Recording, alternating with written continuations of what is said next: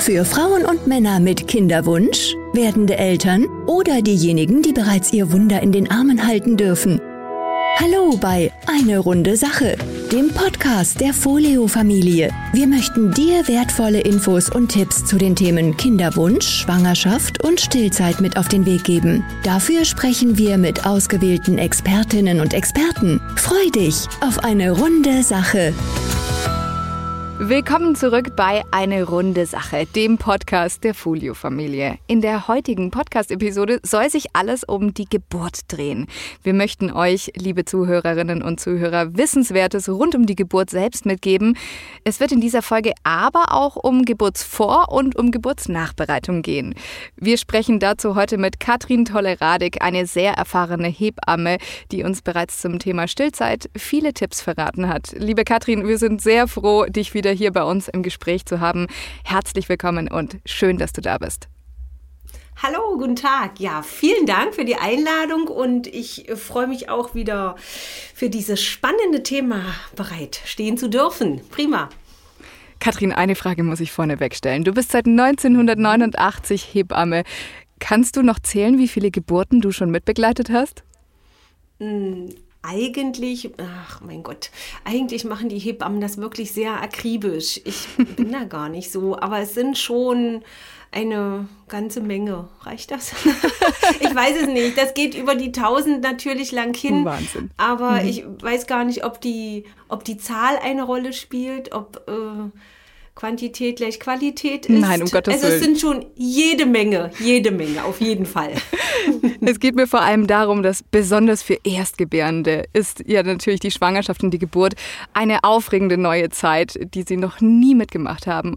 Und vielleicht kannst du eben gleich zu Beginn mal zusammenfassen, wie die klassische Geburtsvorbereitung so abläuft und was die wichtigsten Punkte sind.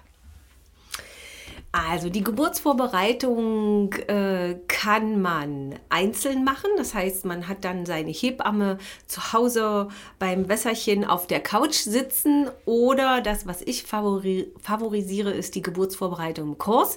Gerne auch mit Partner, weil mitgehangen, mitgefangen und äh, für mich sind es die Hansi Flicks, muss ich jetzt sagen. Ich habe es gelernt im äh, Kreissaal, weil wir brauchen immer einen Co-Trainer.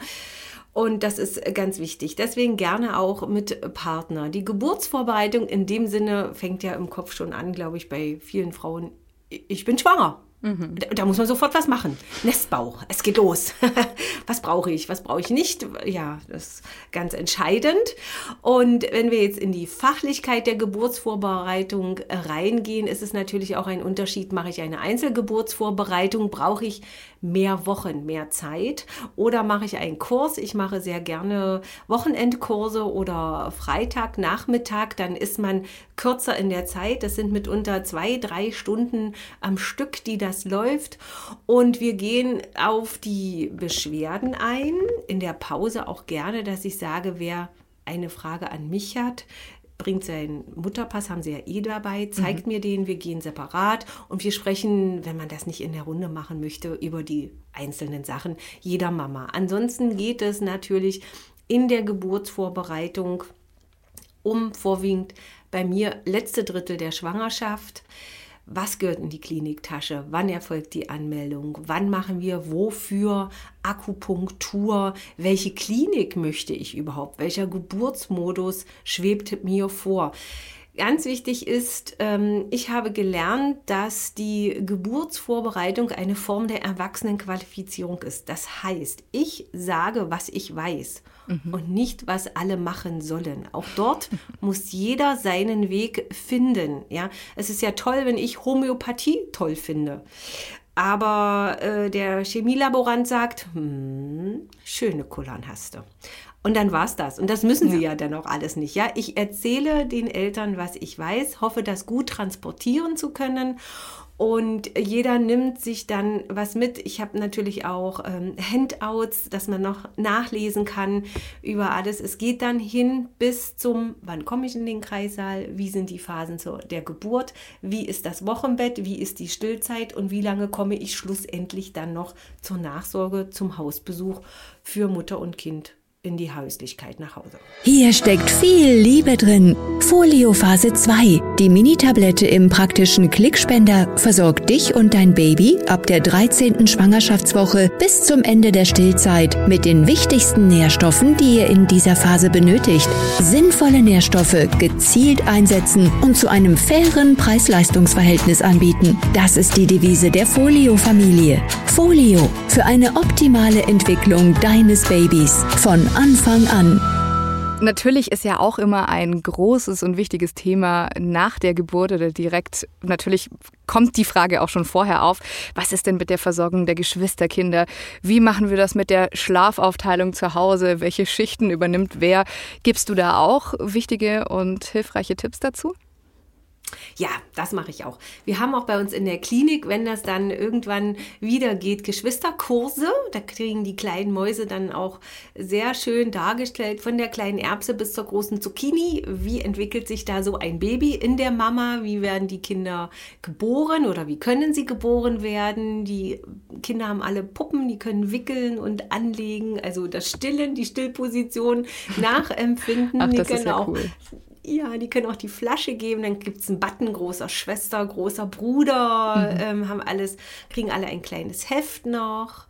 Süße Milch für Judes Bruder ist das. Und so, dass die so erst auch so ein bisschen, ja, so, also da kommt jetzt was und du bist aber das Kleine und ich bin das Große. Also, dass man so ein bisschen was mitgibt, wobei ich immer sehr vorsichtig auch sage, ein fünfjähriges Kind ist nicht unbedingt immer ein großer Bruder und eine große Schwester. Sie sind ja doch eigentlich bis vor kurzem noch die kleinsten dort gewesen. Ja, man darf das nicht zu hoch stilisieren mit großer Bruder und von wegen, jetzt hast du hier mal für alles Verständnis. Das klappt natürlich nicht. Ja, wichtig ist natürlich auch für die Mäuse, sie mit einzubinden kann man doch zu Hause auch die Babysachen durchgucken und ähm, das kleine Bettchen mit zusammen aufbauen und dann natürlich auch im Fall der Geburt, gerade nachts, wer ist dann unser Ansprechpartner? Wer kommt? Oma, Opa, Nachbarin? Wo bringen wir das Kind hin? Wir haben es dann auch schon, wenn es gar nicht geht, dann äh, machen wir das Familienzimmer auch fürs Geschwisterkind auf und dann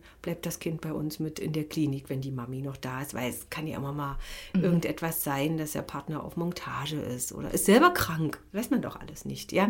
Also da helfen wir dann auch schon aus, aber so einen kleinen Geschwisterfahrplan sollte man schon haben, das ist garantiert nicht ähm, verkehrt, was auch ganz wichtig ist, die, die, die kleinen Mäuse, die zwei- bis dreijährigen, ähm, haben keine Eifersucht. Diese Mäuse sind äh, so noch geartet, dieses negative Gefühl kennen sie noch gar nicht. Sie haben eher die Verlustängste. Du bist doch meine Mama, du bist doch mein Papa. Das, das da, was da schreit, das kannst du mal wieder zurückbringen. Ja, ähm, weil das, da musst du ja ständig hingehen. Und ich, das versuche ich auch den Eltern ganz, ganz wichtig zu erklären, dass sie sich sozusagen verdoppeln müssen. Wir brauchen zweimal Mama, zweimal Papa. Und dass sie auch ihre Zeiten dann aufteilen und immer auch eine Zeit für das große Geschwisterkind, in Anführungsstrichen große Geschwisterkind sein muss.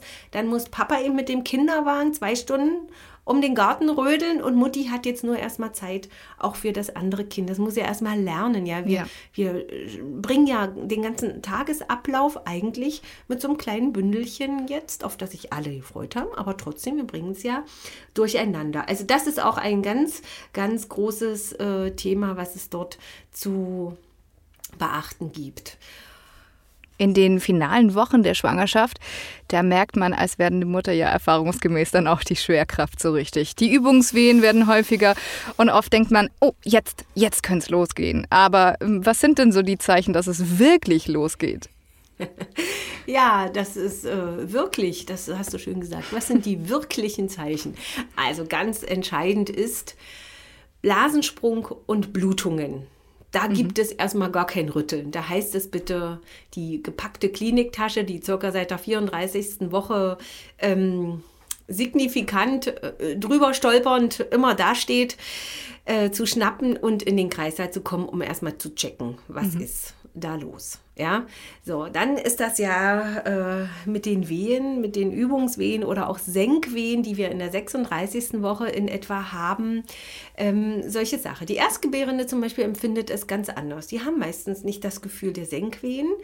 dass etwas zieht, mhm. dass der Bauch vielleicht mal fest wird, aber mehr auch nicht. Aber sie merken, der Druck auf den Magen, der wird geringer, äh, aber der auf die Blase, der wird stärker. Das ist ja so ein Hobby. Oh, ja? Wenn gemein. eine Schwangere losfährt, mhm. dann checkt die vorher, wo sind die Toiletten. Ganz, ganz wichtig. Ja?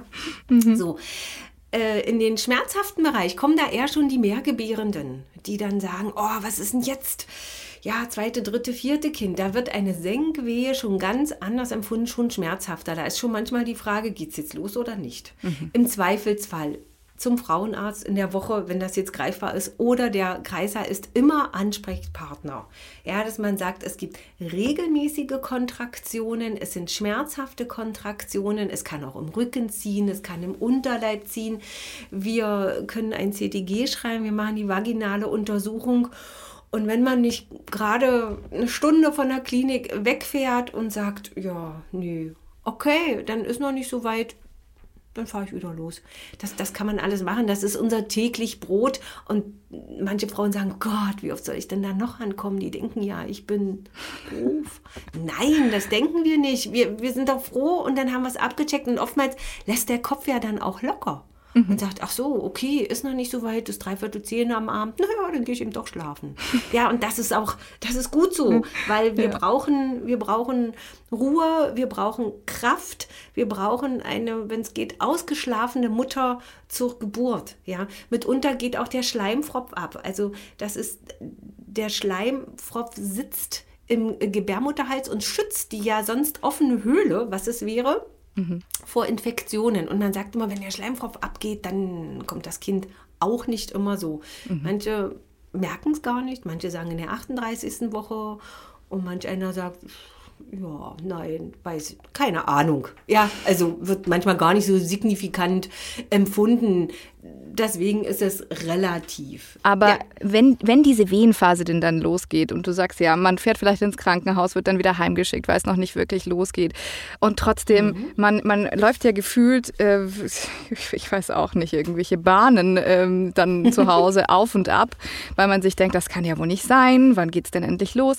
Hast du denn da Tipps, wie man diese Zeit am besten zubringen kann? Irgendwie Atemübungen, Fernseh gucken, doch nochmal schlafen gehen? Keine Ahnung. Was gibt's da? Ja, ja, genau. Da bist du schon auf dem ganz, ganz richtigen Weg. Die Atemübungen, die man ja dann im Geburtsvorbereitungskurs äh, gelernt hat. Und jetzt kommt auch wieder der Partner dazu, der dann nämlich auch anleitet. Ja. Ähm, Nochmal, wenn man möchte, baden gehen. Wir reden aber immer von der gesunden, reifen Schwangerschaft. Alles jenseits der 37. Woche. Mhm. Vorher gibt es keine Experimente. Ja, also in der 33. Woche gehe ich nicht baden, um rauszukriegen, ob ich Wehen habe oder nicht.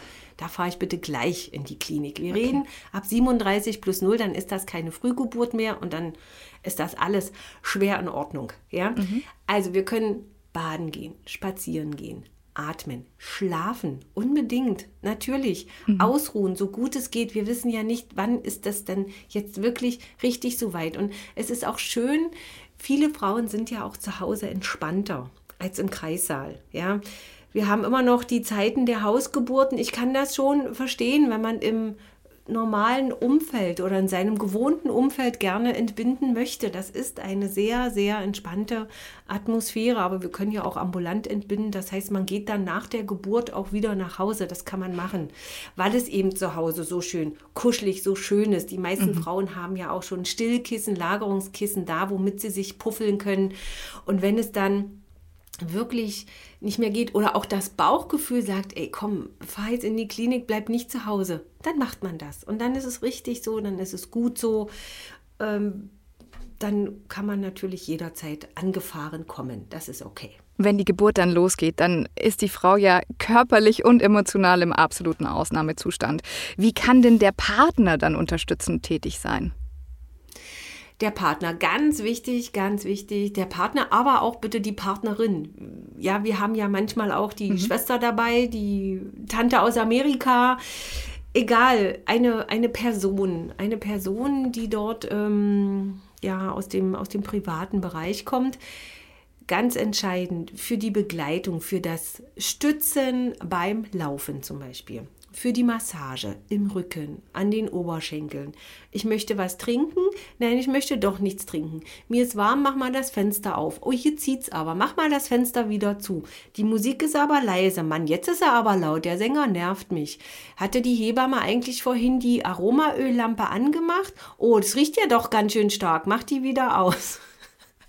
Also das ist so unser verlängerter Arm und da bin ich äh, sehr froh drüber, wenn wir auch aktive Personen im Kreißsaal haben, die auch nicht nur anwesend sind, sondern unterstützend, die auch zusprechen, die auch sagen, du schaffst das, du kannst das, Frau kann das, das ist immer so mein Spruch in der Geburtsvorbereitung. Und hier sagen wir jetzt du oder ich dann, sie können das, sie, wir leiten an mit dem Partner zusammen auch für die Atemübungen, die er dann im Kurs gelernt hat oder auch die sie gelernt hat.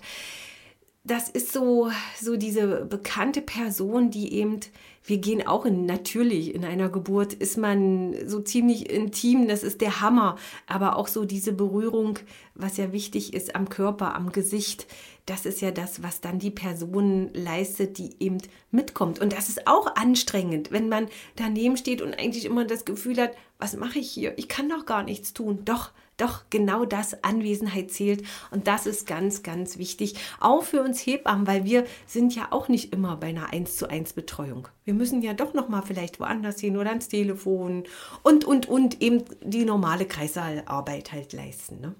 Jetzt sollte man ja meinen, die Geburt ist vorbei, dann ist das Gröbste schon geschafft. Aber dann steht das Wochenbett an. Und darüber wird ja total selten eigentlich gesprochen. Was genau kann man sich denn darunter vorstellen und wie läuft diese Zeit idealerweise ab? Ja, also das Wochenbett, das ist auch sogar eine sehr, sehr lange Zeit. Die geht nämlich sechs bis acht Wochen. Mhm. Nachher, na, also sie geht acht Wochen und die meisten denken ja immer nur, Wochenbett ist Wochenfluss und der geht sechs bis acht Wochen. Aber das ganze Wochenbett geht bis zur achten Woche nach der Geburt und hat äh, verschiedene Inhalte. Das ist zum einen erstmal natürlich ausruhen. Ja, nach mhm. der Geburt. Das, das ist ja dann schon Wochenbett. Das ist Rückbildung für die Gebärmutter. Das ist der Wochenfluss in den verschiedenen Phasen. Und natürlich ganz wichtig ist das Stillen des Kindes. Und meine lieben Herren, das mit den Hormonen geht schon wieder los. Nur in die andere Richtung. Jetzt gibt es wieder Stimmungsschwankungen, weil schon wieder ein kompletter Umbruch von ich war ja schwanger, bin es jetzt nicht mehr. Ach du grüne Neune. Also man muss sich auch da wieder auf einiges einstellen. Wir kennen ja auch so diesen Begriff Baby Blues, der dann auch kommen kann. Und genau das hängt wieder mit den Hormonen zusammen. Ja. Und die berühmten Heultage. Mhm, genau, genau. Die können sein, müssen nicht. Ja, ja. Das ist alles Wochenbett. Wochenbett ist da noch der alte Begriff, wo früher eben wirklich die Frauen lagen und lagen und lagen. Ja, wo wir ja heute sagen, nee, kommt raus, Mädels, bewegt euch. Frische Luft hat auch keinem geschadet. Aber du würdest sagen, so ein absoluter Spaziergang ist das Wochenbett wahrscheinlich nicht, ne? Nein, das ist es nicht. Es ist ja schon, weil wir müssen ja erstmal sehen, wie komme ich klar mit der Veränderung jetzt nach der Schwangerschaft, eventuell auch mit der Geburt. Mhm. Wie verarbeite ich die im ja. Kopf oder auch gewisse Geburtsverletzungen? Wie läuft es mit dem Kind? Wie klappt es mit dem Stillen? Das ist ja auch eine sehr, sehr anstrengende Zeit. Ja. ja? Und dann dann wollen sie jetzt alle noch zu Besuch kommen und ihre Geschenke bringen und wollen alle das Baby sehen. Natürlich gleich, weil das sieht ja in einer Woche ganz anders aus. Ja, also auch da muss man einfach sich das einfordern von Freunden und Verwandten und sagen, stopp bis hierhin und nicht weiter. Ihr, ihr könnt ja gerne kommen, aber nicht jetzt. Ja, es ist eben wirklich, wir wissen ja auch noch nicht im Vorfeld, wie lange dauert denn so eine Geburt? Es ist ja sicherlich auch ein Unterschied, ob ich in drei Stunden entbinde oder in 13. Ja, natürlich. Das Absolut. schafft mich ja auch viel mehr, ja.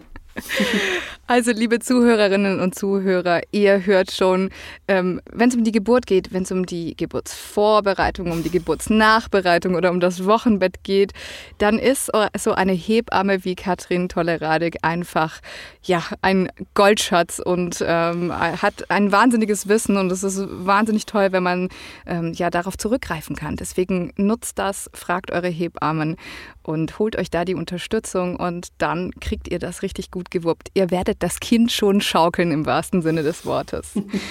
Liebe Katrin, vielen Dank für deine Tipps, für deine Expertise. Das war wieder ein sehr spannender Podcast mit dir gemeinsam. Schön, dass du mit dabei warst. Ich danke für die Einladung. Es hat mich sehr gefreut. Es macht mir immer wieder Spaß. Und an die Mütter und Väter alles Gute, auch in meinem Namen. Herzlichen Dank, dass du reingehört hast. Dieser Podcast wurde präsentiert von der Folio-Familie, dem führenden Folsäure-Spezialisten für Kinderwunsch, Schwangerschaft und Stillzeit.